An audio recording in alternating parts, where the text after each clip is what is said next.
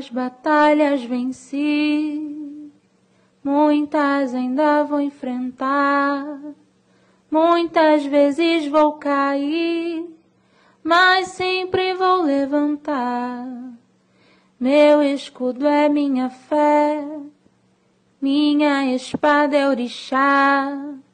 Tenho meu corpo fechado nas rezas do Jacutá. Quando eu caí, meu pai algum me levantou. Quando eu sofri, mamãe Oxum me amparou. Me vi perdido, o eixo veio me guiar. Estava com fome, Oxóssi me ensinou a caçar. Fui humilhado e Xangô me defendeu. Fui perseguido, Oiá com os ventos me escondeu. Caí doente, o Mulu quem me curou. Estava sujo e Emanjá quem me banhou. Eu vi a morte, mas Nanã me afastou. Cuidou de mim e o meu pranto secou. Desesperado vi minha fé vacilar. Fui renovado com as palavras de Oxalá. Se eu fosse só, já não estaria mais aqui.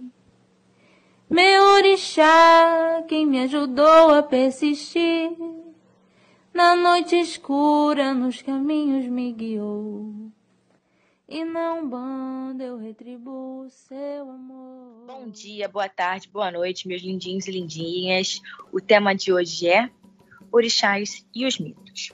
Para os iorubás e os seguidores da religião das Américas, os orixás são deuses que receberam de Olodumaré, ou Olorum, também chamado de Olofim em Cuba, o ser supremo, a incumbência de criar e governar o mundo, ficando cada um deles responsável por alguns aspectos da natureza e certas dimensões da vida em sociedade e da condição humana. Na África, a maioria dos orixás merece culto limitado a determinada cidade, e, enquanto poucos têm culto disseminado por toda ou quase toda a extensão das terras iorubás. O panteão iorubano na América é constituído de cerca de uma vintena de orixás. Exu é o orixá que sempre presente, pois o culto de cada um dos demais orixás depende do seu papel de mensageiro. Sem ele, orixás e humanos não podem se comunicar. Sua participação existe movimento, mudança ou reprodução, nem trocas comerciais, mercantis, nem fecundações biológicas. Ogum governa o ferro, a metalurgia, a guerra. É o dono dos caminhos, da tecnologia e das oportunidades.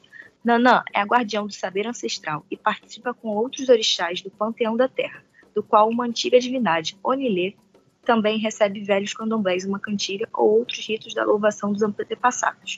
Onilê, a Mãe Terra, é a senhora do planeta em que vivemos. Nanã é a dona da lama que existe no fundo dos lagos e com a qual foi modelado o ser humano.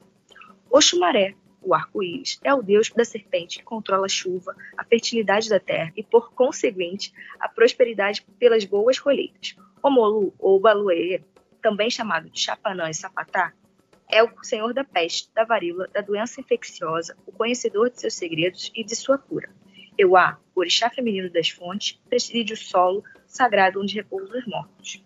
Xangô é o dono do trovão, conhecedor dos caminhos e do poder circular, governador da justiça. Oiá Oiançã dirige o vento, as tempestades e a sensualidade feminina. É a senhora do raio e soberana dos espíritos dos mortos, que encaminha para o outro mundo. Obá dirige a correnteza dos rios e a vida doméstica das mulheres no contínuo fluxo do cotidiano. Oxum preside o amor e a fertilidade, é a dona do ouro e a vaidade e a senhora das águas. O culto dos orixás femininos não contempla sem Iemanjá, a senhora das grandes águas, mãe dos deuses, dos homens, dos peixes, aquela que rege o equilíbrio emocional e a loucura. Talvez o orixá mais conhecido no Brasil.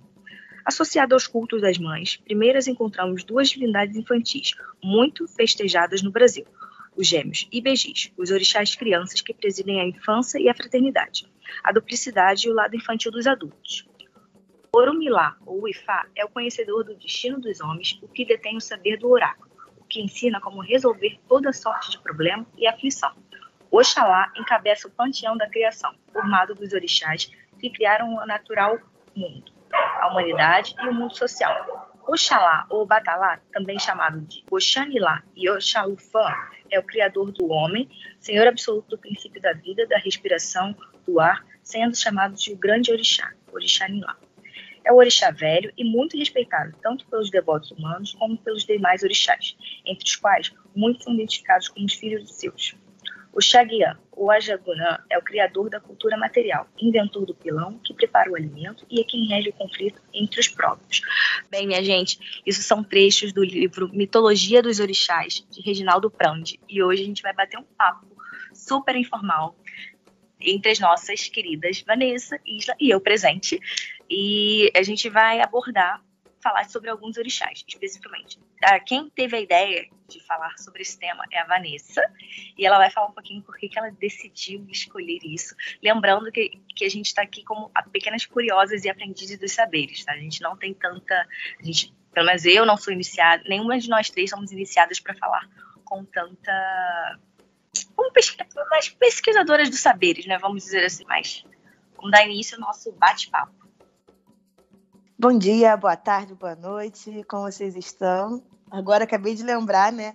Nathalie falou que eu propus o, o tema e que não tô mais é, perguntando como é que vocês estão, né? Porque a gente já vai na vibe da, da, das perguntas e respostas. Então, retomo aqui com aquele feeling de saudade, como é que vocês estão? É, eu propus esse tema porque Orixá tem feito diferença na minha vida. Lembrando de novo que a gente tá, propôs uma segunda temporada sem falar muito das nossas vivências, mas isso bateu muito forte no meu coração nessas últimas semanas. E acho que esse momento de sobreviver, que para mim está sendo, né, esse momento pandêmico, é, eu me apego, eu me apego não, eu tenho é, me elevado, eu tenho conseguido continuar caminhando é, por causa dos orixás. É, e reitero aqui o que a Nathalie falou, eu sou uma pequena conhecedora, né? Eu venho vivenciando isso, então nada do que eu venho falar é com propriedade e é mais sobre o que eu sinto, o que eu percebo e como é, o orixá faz parte da minha vida. Então eu conto com Nathalie e Islas, que são pessoas mais estudiosas do tema, para embasar esse episódio, e eu vou dando meus pitacos. Obrigada, meninas, por terem topado esse tema que é muito especial para mim e tenho certeza que para vocês também. Bom dia, boa tarde, boa noite, tudo bem com vocês, as chanchetes? Esse é um tema muito gostoso, assim.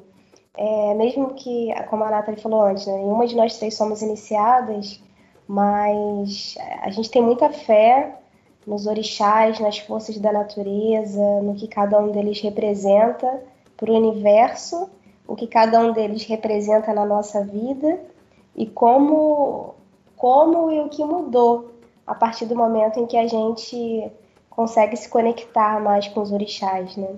Então, eu fiquei muito feliz quando a Vanessa propôs esse tema. É, é desafiador, né? Porque tudo que a gente fala, por mais que a gente diga, ah, é, é, a minha experiência, é o que eu acho, mas isso acaba influenciando, impactando a vida de outra pessoa.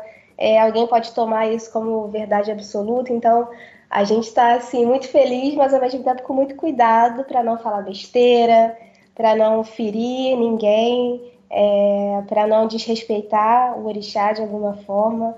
Então, está sendo esse desafio aqui hoje, né? Falar com coração, com respeito e com muito cuidado. Bora? Vamos. É, hoje vai ser literalmente bate-papo, conforme lá atrás, a nossa conversa, assim, um dos nossos propósitos do, do podcast eram amigas que se juntam para bater papo durante a pandemia e são assuntos bem relevantes do nosso cotidiano e a gente achou exatamente esse assunto muito relevante. Lembrando que orixá, assim, originalmente no Brasil a gente às vezes lembra muito de Iemanjá, né?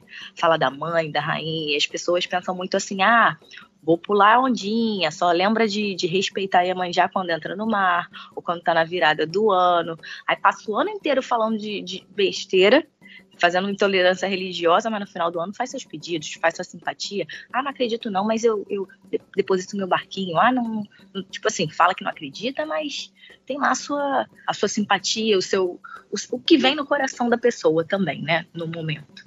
Mas é só para deixar bem claro que a, a grande mensagem do, do, do, programa hoje, eu acho que é respeito. Respeito à religião do outro. A gente está aqui falando de orixá, de religião de matriz africana, e mais respeito a todas as religiões, é, seja ela católica, seja ela umbandista, candomblessista, seja ela evangélica, seja ela budista, e as outras N religiões que existem entendeu? A gente está aqui primeiro para respeitar o outro. E lembrando que fé não necessariamente tem que ser atrelada à religião. Você pode ter fé em qualquer coisa, um objeto, uma árvore, uma estrela, o sol, a lua. Basta você ter fé. O que também faz sentido quando se fala de orixá, né? Mas eu achei importante, Nathalie, colocar que é... a gente pede por respeito, né? É, a gente está na caminhada, eu particularmente me iniciando nessa caminhada, então acho que tudo que a gente faz, fala, sente em relação ao orixá, a gente faz com muito respeito, nós três aqui. Eu acho que também é um pedido nosso para nossos ouvintes que, que respeitem, né? Independente deles acreditarem ou não. E vamos lá. Puxa um primeiro aí, Nata. A gente pode começar falando de Exu, né? Exu abre o caminho. Vai lá, Isla, você que sabe mais aí de todos os, todos os negócios. Eu, eu, eu, eu sou uma def... Sabia, sabia. Fala, fala do, do post do que ficou famoso. Eu não sei. Eu, eu não, não, não, sigo essas tendências de internet, gente. Eu sou avessa. Teve um jogador de futebol que postou. Ah, o Paulinho. É, na verdade. Eu não tô nem sabendo. Já conversamos os atravessamentos aqui. Mas na verdade ele é um jogador de futebol. Acho que ele foi é, escalado para a seleção. E irritou, né? Sei lá como é que fala aí na, na internet porque ele saudou a segunda-feira pedindo licença para Exu. E aí o Uau, tem um jogador de futebol que fala sobre religião de matriz africana, e ele também deu uma entrevista que eu não li. E nessa entrevista ele falou da religião dele. Achei assim extremamente importante, né? Ah, trazendo para as nossas questões, a gente vê, mesmo que a pequenos passos, uma evolução na questão da homofobia, é, também na gordofobia, da xenofobia, enfim, né? Mas eu, eu, particularmente, não vejo muitas ações contra a intolerância religiosa. Eu acho que o jogador de futebol dessa grandeza, se colocar como um praticante né, de religião de matriz africana, é um importante passo para a gente criar essa consciência, né? Já que ele está nas redes sociais e influencia muitas pessoas. É, Van, eu discordo um pouquinho sobre então, essa evolução, né? que você falou que vê a evolução na, na, questão da homofobia, da gordofobia e não vê tanto na, na intolerância religiosa. É, eu vejo sim uma mudança, tanto que hoje em dia é, muitas pessoas se sentem confortáveis para expressar sua fé. Eu lembro que há pouco tempo atrás, vamos colocar 5, é, 10 anos atrás, quem era macumbeiro, o máximo que fala, quando não dizia que era católico, o máximo era dizer que era espírita, porque não podia falar que era macumbeiro, né? Então, eu... hoje, perfeito, perfeito. hoje eu enxergo uma mudança tremenda nessa questão. Existe sim muita intolerância religiosa hoje. É, muitas casas de candomblé, casas de umbanda são atacadas, né? Muita gente vai lá, bota fogo, enfim, isso acontece, infelizmente, mas é muito diferente do que acontecia há pouco tempo atrás, né? Hoje a gente consegue sim ter voz, a gente vê muitos artistas expressando mais a sua fé, as pessoas têm mais coragem, nós como população civil, população normal, tem coragem também de vestir um branco, de usar uma guia, botar um, um pano na cabeça quando você não pode sair, você toma, faz uma macia, no dia seguinte você tá com seu paninho na cabeça sem vergonha, sabe? Então eu vejo sim uma evolução, estamos caminhando lentamente, mas tem sim. Tá, então volto, volto duas casinhas e concordo com você, sim. Porque aqui é Porque isso, senão gente. nós não estaríamos aqui também falando sobre aqui isso. é isso, né? a gente, a gente, a gente conversa, cinco anos certa. atrás. Principalmente nós duas. É... Que somos pessoas de ex-religiões cristãs, não sei se assim posso dizer, né? Mas eu era católica e você era é, é, protestante, né? Estamos aqui era, colocando eu era, eu era do reteté, meu reteté. E o que é reteté, ô Isla? Muita gente pode não saber o que é reteté. Bola de fogo, sapatinho de fogo, cheia da unção. Não, o pessoal do reteté é o pessoal de igreja pentecostal, né? Que tem essas manifestações do Espírito Santo, enfim. essa nomenclatura que é usada para a espiritualidade agindo ali também, né? Mas a ignorância e intolerância religiosa acaba dizendo que na igreja evangélica aquilo é Espírito Santo e do outro lado é macumba é capeta. Então, mais uma expressão da intolerância aí. Mas voltando a falar de, de, de Exu, né? Eu tô vendo muita gente usar isso como frase de efeito, entendeu? Nunca foi sorte, sempre foi Exu. Eu acho que o Emicida lidou muito bem com a, com a, com a fé dele e levou isso para as músicas e para as entrevistas. E eu vejo que algumas apresentações, tá, de empresa mesmo, a pessoa leva a cultura como um, como um simples, tipo, merchan, sabe? E eu fiquei, como é que era uma apresentação de uma empresa no final, tipo, manda tem um verso de Exu que eu não lembro, não é, nunca foi sorte, sempre foi Exu, mas tem um, um outro verso que eles usaram, mas eu posso lembrar até o final do programa, mas se eu não lembrar, gente, foi mal. E como isso pode ser tão capitalizado de tipo assim, você vai falar assim, jogar o vento para ser uma frase de efeito, você entende o que, que significa aquela frase de efeito? O nunca foi Talvez sorte, gente... sempre foi. Entendeu? Eu entendo, né? A gente não conseguiu entrar no falar dos orixás, mas eu também não sei se você tem propriedade para propriedade que eu digo assim, se você conhece a pessoa que fez essa apresentação, porque assim como muitas pessoas cristãs colocam Jesus, né, dentro de suas falas, de suas apresentações, é, se essa pessoa que falou na, nessa apresentação ela é uma pessoa praticante, eu particularmente não, eu acho que que vale que, que é isso, né? Que vale a pena não, que é isso, porque é, eu pelo menos fui criado, fui estudar em colégio católico, enfim, e tudo, qualquer coisa, qualquer movimentação, trabalho da escola tinha um, um, um viés religioso, no meu caso voltado para o catolicismo. Então, que bom que, na minha opinião, que essa pessoa pode fazer uma apresentação e saudar Exu para agradecer. Sim. Tomei na cara de novo. Vai, Nathalie, vai, tenta. Hoje, hoje tá, tá, tá uma tá briga, de... né? Tá, tá, é... tá ótimo isso aqui. Mas, Mas vamos falando, seguir. Falando de Exu. Exu, é, ele abre caminho, né? Como a Nathalie comentou antes. Exu é o que come primeiro. A gente fala muito né, na, nas macumbas da vida. Exu come primeiro. Porque ele que faz a comunicação de tudo, ele que leva as coisas, ele que facilita esse trânsito é, as ideias, as ações. E o que seria de nós se não fosse Exu na nossa vida, né? Tanto o Exu Orixá quanto o Exu Entidade, né? Que é diferente, quem não sabe pode procurar aí.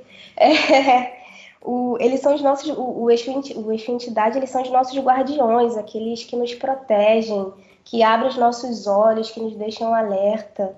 Então, é muito maravilhoso a gente poder saudar Exu, a gente poder chegar em casa e saber que teu Exu está ali na porta, você poder dormir tranquila porque teu Exu está cuidando de você. E é muito triste ver as pessoas associando Exu a, a capeta, a demônio, sabe? Isso a igreja é muito culpada por isso, né? Porque trazendo lá para o passado, para a escravidão, quando os, os negros africanos vieram de África, eles foram impedidos de, de adorar os seus próprios deuses, de poder cultuar suas religiões, porque era visto como do demônio. Então eles fizeram o sincretismo, né, é, tentando associar de alguma forma é, os, os orixás aos santos católicos. E o, o, jeito de Exu, a forma irreverente, a forma ousada, andar com o pau para fora, né? Porque uma das, dos símbolos de Exu é um, é um falo, né? É um pênis ereto. E, e isso era visto pra, pela igreja como uma coisa imoral, imunda. Então, logo, Exu é diabo. E uma mentira repetida diversas vezes, uma, uma história contada diversas vezes de uma forma, em algum momento ela vira verdade. Então, Exu, na cabeça de muita gente, virou diabo, virou capeta. Em algumas igrejas aí neopentecostais, eles são invocados, né? Então, vamos tirar expulsar esse Exu do teu corpo, que não sei o quê, como se fosse uma coisa ruim, sabe? Expulsa não, deixa. É, É, tipo, se for uma coisa. Se for ruim, não é Exu, sabe? Uhum, Porque o Exu ajuda. Se tiver um espírito obsessor ali, vai embora mesmo, vai. Mas assim, um Exu, um protetor, um guardião, eu quero ele na minha vida, eu quero ele comigo, me abençoando, abrindo o meu caminho, abrindo os meus olhos, me permitindo conexões, me permitindo ser uma pessoa segura, né, para que eu ande sem medo. Isso é maravilhoso, a gente deve a Exu, assim, é, eu amo Exu. Claro, Oi, Exu! Claro, Isla, é, essa questão da dualidade também é de Exu, de que ele que explica, né, que nós não somos pessoas de certo e errado. É Exu também que traz isso, né, que a gente dessa questão do pecado, né, do nosso corpo ser um pecado, é, e que abre essa porta para a gente nos entender como indivíduos, né, e não como, por exemplo, no, no catolicismo que a gente fala, é, por exemplo, usar meu corpo é, é uma eu tenho que guardar o meu corpo e não, né? Eu vou expor o meu corpo e leia, ouça expor no sentido eu sou o meu corpo também, né? Sim, pode ser. Assim, eu não sei exatamente no cartão besteira, mas Exu, é, como a gente falou, ele faz essa comunicação do humano com o divino. E Exu, por fazer essa comunicação, ele faz a gente entender que não é uma coisa só. O humano tem o seu lado espiritual, tem a sua expressão divina, né? Porque nós temos corpo, alma, espírito, enfim, tudo mais. A gente está aqui materialmente na Terra, mas daqui a outro momento o nosso corpo vai e volta, e, sabe? Então, como ele faz essa comunicação, ele, ele, faz a gente entender também que não é isso ou aquilo. Pode ser isso e aquilo, né? Pode ser várias coisas, são infinitas possibilidades. E Exu permite a gente entender isso não se, é, se congelar numa coisa. É o um movimento, né? Vamos aquecer para coisa mudar, para coisa crescer, para coisa diminuir, para, sabe? Eu entendo dessa forma. Vou chamar pelo nome, hein? Ogum, guerreiro valente que cuida da gente, que sofre demais. Ogum. Ai, meu pai, amo, amo, amo também. É comecei a, a conhecer, eu acho que os orixás através do samba, né, pelas músicas, pelas, pelos poemas, vamos dizer assim, porque é um poema, é uma história muito linda. Ô, Nathalie, não sei grande... você, mas eu cantava tudo com alteração pra vocês saberem o que. Não, o que, eu sabia. Que tava Clara Nunes, Clara Nunes, querida. Fui criada com Clara Nunes, então, assim, Yansan, cadê algum? Foi pro mar. Então, assim, a gente já, já sabia que tinha um negócio aí, entendeu? Tinha um negócio. E eu botava altão e minha avó ficava assim, Nathalie, os vizinhos, tipo, minha avó não ligava não, mas assim, Nathalie, tem outras pessoas que podem se incomodar. Eu falei, ah, avó, e daí? Ah, você que sabe, você que sabe. Eu falei, ah, então tá. Gente, eu, eu sempre gostei de samba, mas era crente, né? E toda vez que tinha o nome de orixá na música, eu não cantava. É, na hora do nome, eu e então você cantava ponto e você não sabia que era ponto, tá, querida? É, sim, o nome Ah, tá. Era, é muito preconceito, né? Muito. Sobre, sobre Ogum, eu desfilava na Beija-Flor, né? E até com essa fala com um pouco de saudade do Laíla, né? Que para mim é um. Por ser. Por torcer por muito tempo pela Beija-Flor, né? Ainda torço minimamente. assim, né? Enfim, não. Vou tentar. Vou tentar, não, enfim. É, e tive uma imagem muito bonita de São Jorge, né? Como a Isla falou, a questão do sincretismo. E aí, quando eu chegava lá, eu era criança na época, chegava com meu pai, e, e sei lá, 90% das pessoas que entravam na, na quadra da Beija-Flor faziam uma aspas, saudação a algum, como se fosse, tá? Estou tentando trazer aqui para uma forma bem fácil de entender, né? Para quem não, não, não frequenta ou que não conhece o Orixá é, como se fosse o sinal da cruz para os católicos, assim, né? E eu sempre fazia. E na época eu era católica, né? E aí depois de um tempo, acho que foi meu pai, enfim, alguém falou, não, olha, isso aí é uma questão da religião de matriz africana, né? As pessoas que, que entendem o que é Ogum fazem essa saudação, né?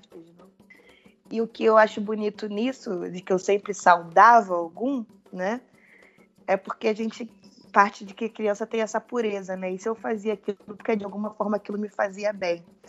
Tanto que quando eu fui descobrir que aquilo era uma questão atrelada à religião, eu parei de fazer. Né? Porque onde eu frequentava era errado. Então, eu acho bacana a gente, como a Nathalie trouxe a questão da música, a Isla também, né? E no meu caso, eu não sabia que era, a gente vê que a gente já, já, já tinha aquilo como belo, mesmo não entendendo, sei lá, é, é, racionalmente o que aquilo significava nas nossas vidas. Sim, sim. Falando em poema, assim, a gente conhece alguns. Os orixás são pelos, pelas músicas. Um grande devoto de Ogum é Zeca Pagodinho, né? Maravilhoso. Todas as lives dele. Eu quero muito ir no show dele, inclusive, quando essa pandemia acabar. Necessito no show desse homem maravilhoso. E é, é muito belo, é muito bonito a fé que ele tem também, né? E ele carrega isso para a vida toda. E o, o, mais legal, eu sei que a gente vai, eu tô pulando, vou pular um, vou mencionar um orixá, mas depois a gente vai falar dele também, tá? É, aqui no Rio de Janeiro, a tradição do Dia das Crianças é muito forte.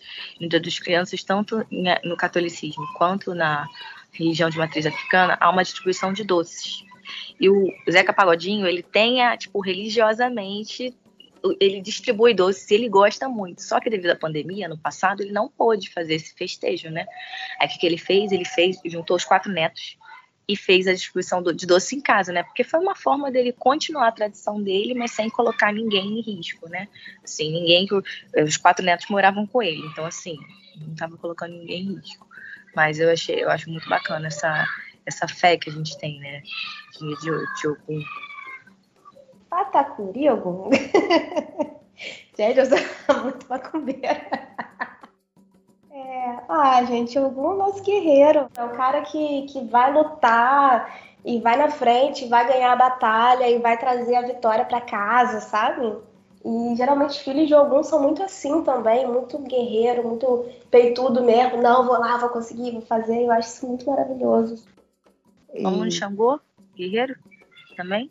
Xangô, meu pai, amarra os inimigos e dá um nó. Xangô, meu pai. Quanto muito. Amarra na pontinha do cipó. Estão queimando velas para me derrubar. Eu já fiquei doente, meu pai, sem poder andar. Agora estou aqui para saudar Xangô e vir essa macumba no peito de quem mandou. Ai, que lindo. Fiquei até. Você não vai, não, tá? Emocionada. Ah, vai, não. pra ah, ir. Vai. Agora vai, querida. Agora vai. Eu gostei. claro que vai. Mas quando você começou a cantar, lembrando que Orixá, é, a gente remete muito no Rio de Janeiro, né? Escola de samba, né? E a escola de samba, às vezes, elas fazem muita, muitas homenagens. Eu, você começando a cantar, me veio a imagem da. Não lembro o ano específico, mas quando Salgueiro homenageou Xangô. E Foi há dois anos, salvo engano. Foi a energia na avenida era surreal, surreal, era muito forte, era muito forte, muito forte.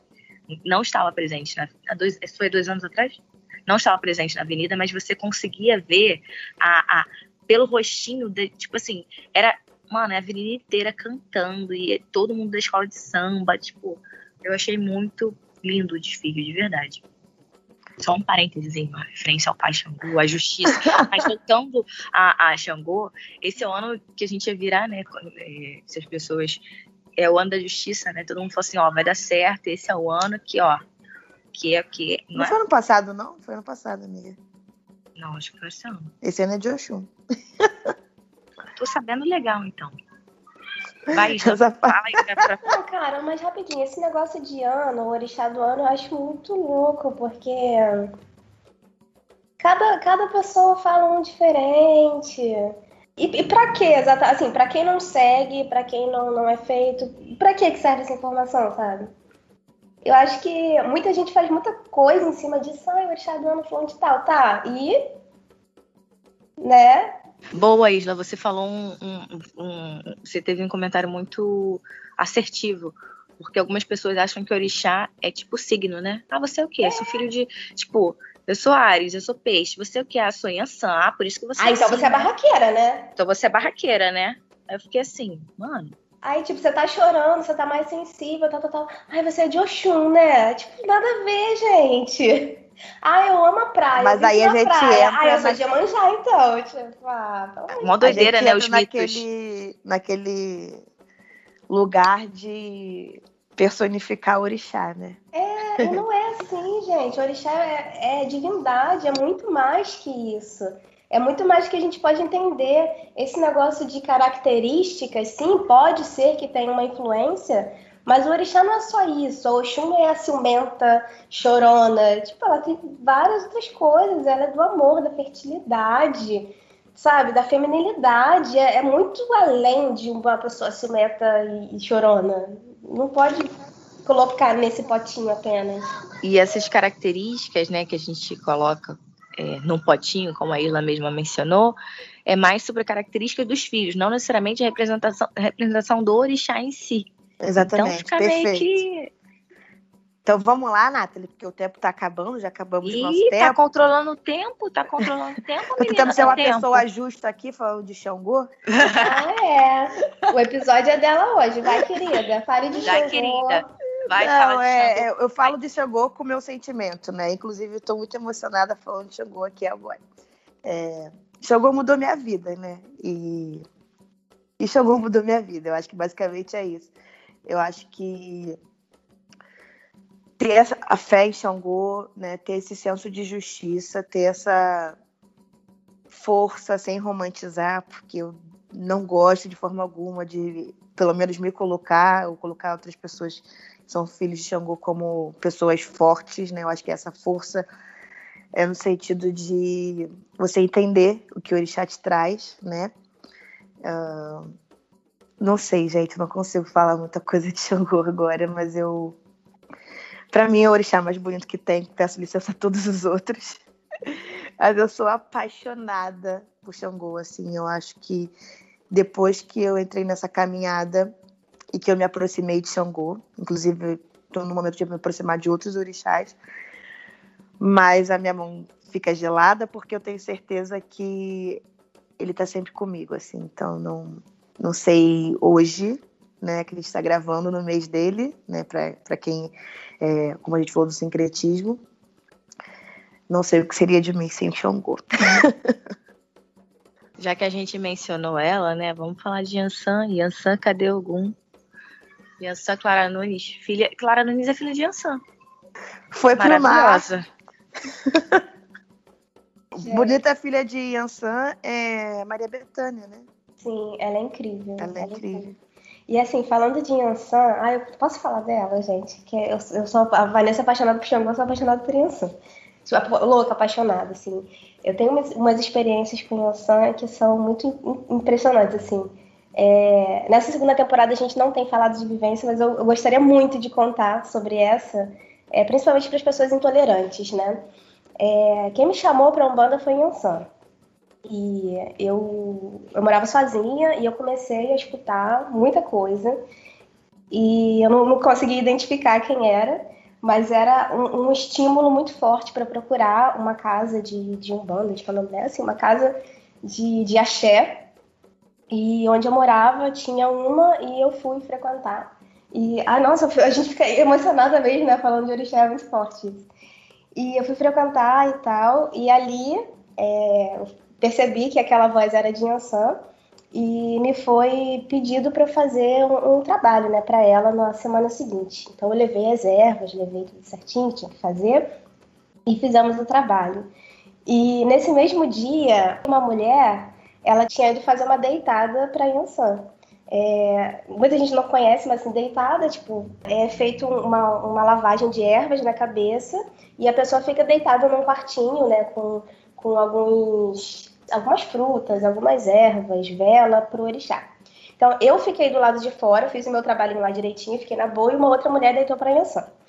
E quando essa mulher tinha que sair, fizeram uma roda para Yansan vir nela, né? Só que ela não vinha, não vinha. Aí daqui a pouco a mãe de santo falou assim: você entra. Aí, entra na roda, né? E eu fiquei, pelo amor de Deus, eu nem sou da casa. Eu tô de calça, tipo, pelo amor de Deus. Ela entra. E quando eu entrei na roda, né, as pessoas cantando batendo palma, e assim, veio uma energia linda, linda, linda, e eu ali realmente sentindo Yansan, e, e aquele, os movimentos e tal.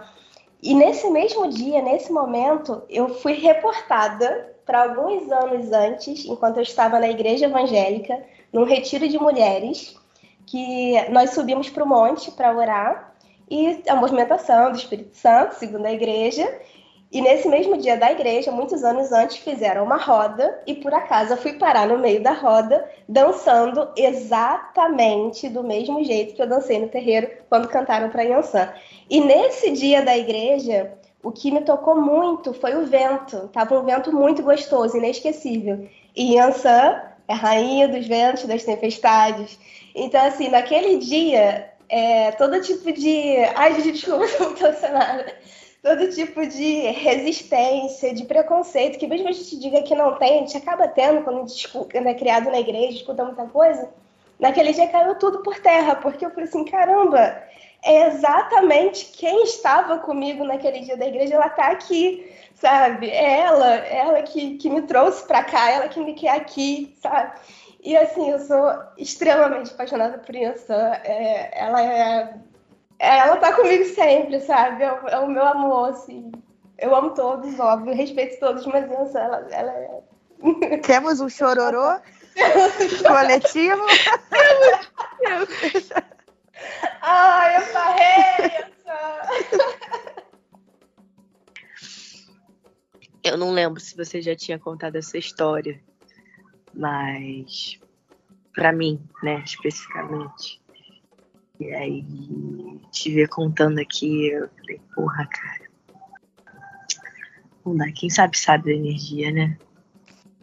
A não hum. se discute, assim, é uma das coisas que a gente ouve muito, ah, as, as casas, sabe que cada casa trabalha de um jeito, né? E eu ouço muita gente falar, ah, mas ali não tem axé. Ah, mas ali é esquisito. Gente, axé não se discute. É, cada um trabalha de um jeito. E, e se as pessoas que vão, que frequentam, estão felizes satisfeitas e funciona, o axé ali tá certo. Sabe? Desde que não faça mal para ninguém, não prejudique a vida de ninguém, não amarre ninguém na vida do outro, sabe? É válido.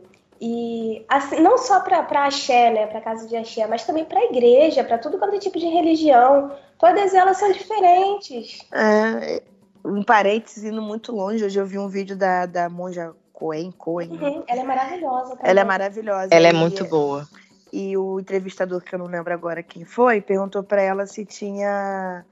Não foi exatamente essa pergunta, né? Mas se tinha coisa ruim dentro de pessoas ruins, né? Dentro do budismo. É. Existe e ela, qualquer... E aquilo que a gente sempre bate na tecla, né? Em qualquer religião existem pessoas. E, e aí vai... Pessoas, pessoas são problemáticas, óbvio, né? Eu, eu é, foi bom a Van ter trazido esse, esse recorte da entrevista, porque algumas pessoas se decepcionam na religião de matriz africana por algum motivo, uma briga realmente de pessoas, realmente, e toma aquilo ali como se todas as casas fossem assim, como se a religião, o mundo daquela religião não prestasse, e, assim, só que, pô, lembrando a sua trajetória naquela religião, com certeza foi muito bonita. E aí eu acho que você tem que. É, eu acho que cabe respeito, até. Entendeu? É, Primeiramente respeito. Você pode simplesmente não ter se encontrado naquela casa, aconteceu algum tipo de. alguma ocorrência na sua vida mesmo. Que... Não era ali que seu axé tava. É. Seu. Sim, exatamente. E o que a gente fala muito, né? A gente que frequenta a casa de axé e tal, tipo, os seus guias, os seus orixás, eles vão te dizer onde você tem que ficar. Porque se não for o lugar, você, alguma coisa vai te incomodar. As pessoas podem ser maravilhosas, pode ser tudo de lindo, mas não vai rolar. E você chega num lugar que às vezes por fora é problemático, mas quando você entra, você pertence àquilo ali. O teu axé é compatível com o axé daquela casa.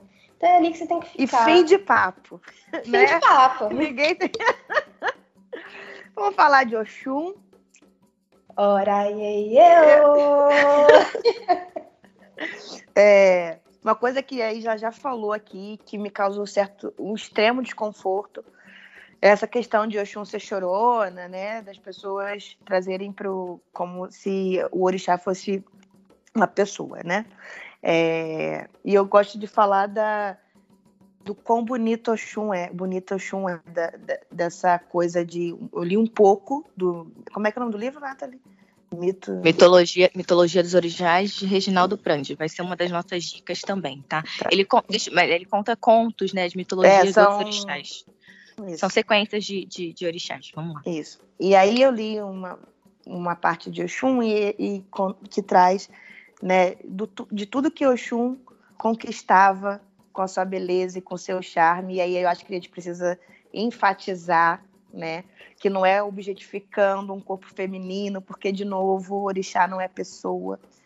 E o que me, me deixa com esse sorriso e com essa alegria é Oxum, né? Eu acho que Oxum me traz, de novo, né, como indivíduo, como minha, minha vivência, é, me traz esse brilho, né? Me traz essa questão de dessa mulher que brilha, dessa mulher que conquista seus objetivos e dessa mulher que também chora mas que tem uma fé tremenda em Oxum e de tudo, de todo esse ouro, né? E esse ouro eu, Vanessa, coloco em todas as partes da minha vida, não só na parte financeira, mas todo esse ouro que ela me traz. Para mim, essa é Oxum, né?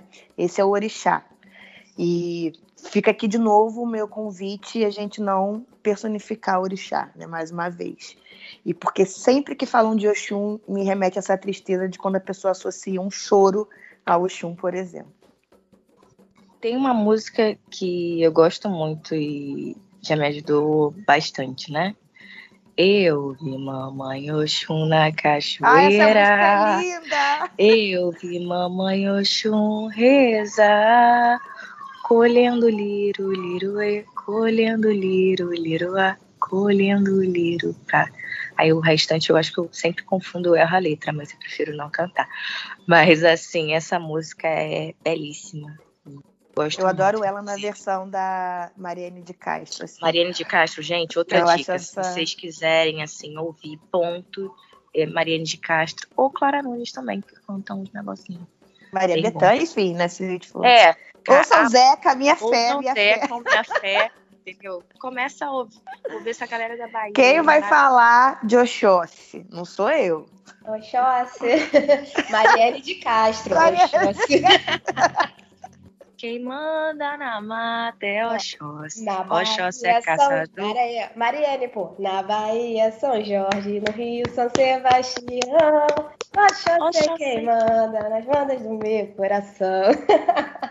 Oxóssi quem é nunca ouviu essa música, deu uma rodadinha na, né, na plena roda de samba. Deu aquela giradinha, não sabe. E não sentiu nada. eu quero.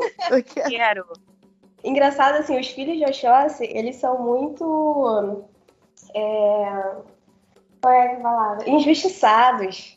Porque rola uma história aí de que filho de Oxóssi é mentiroso, é mulherengo, é não sei o quê. Então, aquele assunto que a gente estava falando ontem, né, de personificar, ontem, antes, de personificar o orixá, de dizer, ah, fulano é isso, isso, isso, porque é filho de fulano. Calma, gente, nem todo filho de Oxóssi é mulherengo, é safado, é mentiroso, calma, né? O Oxóssi é um fofo também, lindo. É, guerreiro de uma flecha só. Opa! É, vocês ficam vendo vídeo no YouTube procurando filho de Oxóssi, aí dá nisso. Falácia, tudo falácia. Entendeu? Dá nisso. O Baluê. Eu tenho uma. Ah, o Baluaê, então, outro... eu tenho um, um, um testemunho para dar sobre o Baluaê. E que assim teve uma sessão de encerramento do centro, né, do, do terreiro que eu frequento. E aí canta-se para todos os orixás. Estou falando desse, desse dia especificamente, como a Isla já falou, cada terreiro é, tem os rituais de uma forma, né? E com muito respeito, eu acho para mim está sendo muito interessante absorver essa pluralidade que a religião traz, né? que não é, por exemplo, igual uma missa que você vai a missa em qualquer lugar, é, você vai seguir ali o mesmo ritual, né? Enfim. E aí, cantando para todos os orixás, eu tinha acabado de descobrir fui, é, que minha mãe estava com câncer. E quando cantou para o Baluaê, ele veio em terra e me deu aquele banho de pipoca que eu botei tudo para fora. E eu dali tive certeza que daria tudo certo com a minha mãe. É, eu fico assim, gente, como é, é engraçado, né? E quando eu cheguei em São Paulo, eu quis agradecer. E aí eu não conhecia nenhum terreiro aqui, aí, aí já me indicou um terreiro que eu achei maravilhoso, e eu fui lá, quando eu chego lá, casa de quem? Casa de Obaluaí. Eu falei, meu Deus, se isso não é certeza de que o orixá tá comigo, eu não sei. E essa casa é a casa de São Lázaro, em São Paulo, do grande, maravilhoso pai Alexandre Meirelles. Pai, nossa, o trabalho do pai Alexandre é incrível, assim, o mundo precisa conhecer o pai Alexandre. O Barluarie, ou Mulu, é, é o orixá da, das doenças e das curas, né? E o que faz esse caminho das pessoas que, que morrem, né? Esse caminho das almas, dos eguns, né? e também trabalha na questão de cura. E, assim como o Oxalá, né, que tem vários nomes, é, jovem, velho, o Valoye também. O Mulu seria o, o, mais velho, né, e o Obaluayê seria o orixá mais jovem, mas todos, ambos né, trabalham com cura e com enfermidades. Né? E é, para quem não conhece, é aquele orixá que tem as palhas. E pela mitologia, ele usa palhas para esconder as chagas no corpo. Eu acho que tem mais milhões de orixás, inclusive muitos que eu não conheço, Vanessa. Mas que a gente pode encerrar falando de Oxalá. E aí eu queria, né, que a Nathalie falasse alguma coisa, porque a Nathalie é a pessoa que. é, só para. Só, já que ela mencionou meu nome, fui chamada na chincha, né? É, essa, essa inspiração da Vanessa falar dos orixás me remeteu a dois anos atrás, antes da pandemia, né? quando tudo estava perfeito, a gente podia ir para a rua, né, frequentar, fazer aglomeração, fazer os programas normais que a gente fez, que a gente faz, né.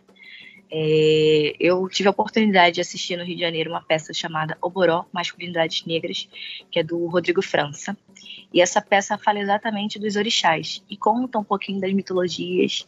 E é muito lindo. E eu, eu foi essa peça que eu assisti duas vezes? Não, foi outra.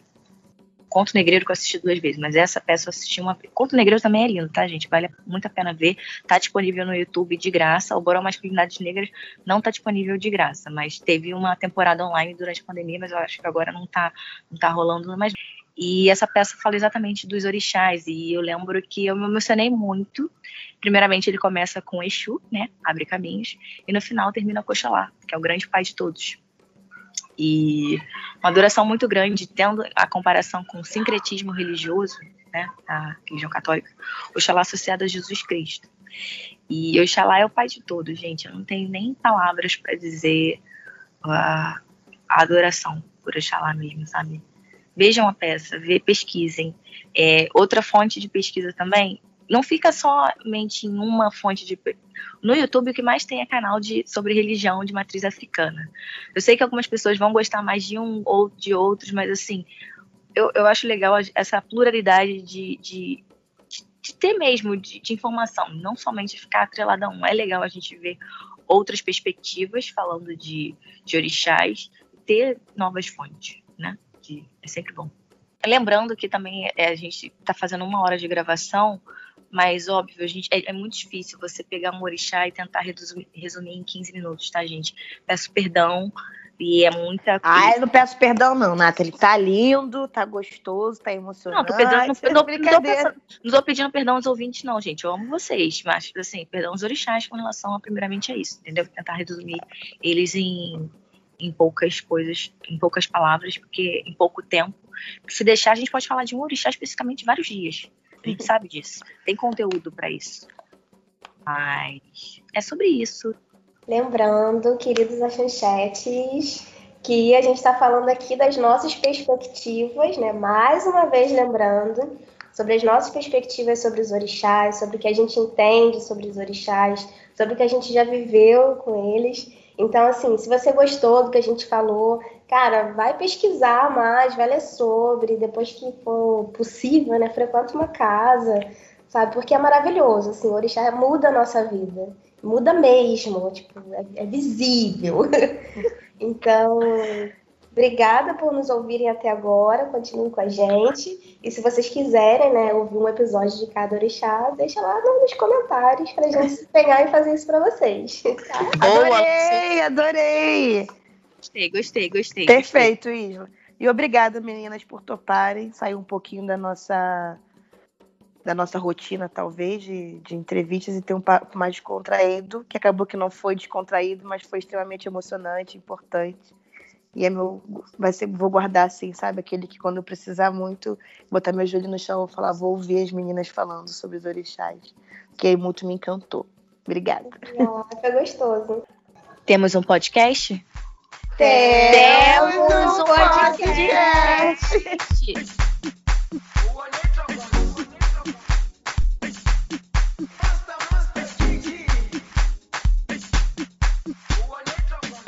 A dica de hoje é o livro Mitologia dos Orixás, do autor Reginaldo Prante. Conta e tantos que são relatos místicos da cultura iorubá dos orixás. Uma leitura reflexiva, cheia de histórias surpreendentes e enigmáticas, contadas para desvendar mistérios, mas fazem parte do saber cultivado pelos antigos, que é secreto em grande parte. A outra dica é a peça de teatro Oboró Masculinidades Negras, do autor Rodrigo França. A produção submerge na realidade nove homens negros, com suas dificuldades, desafios e alegrias. A palavra Oboró em Yorubá significa orixás do sexo masculino. Na peça, os nove personagens terão características de divindades africanas, como Exu, Ogum, Oxóssi, Ibejim, Ossan, Omolu, Oxumaré, Xangô e Oxalá. Super recomendo!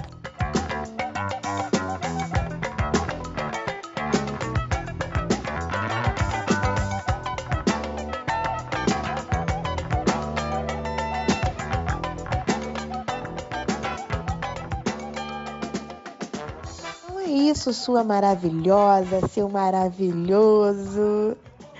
Muito bom ter vocês aqui com a gente. Sigam a gente no nosso Instagram, As Achantes. Vocês vão perceber que é tudo feito com muito, muito, muito carinho para vocês caminharem juntinho com a gente. Como a nossa querida Rô fala, beijafros!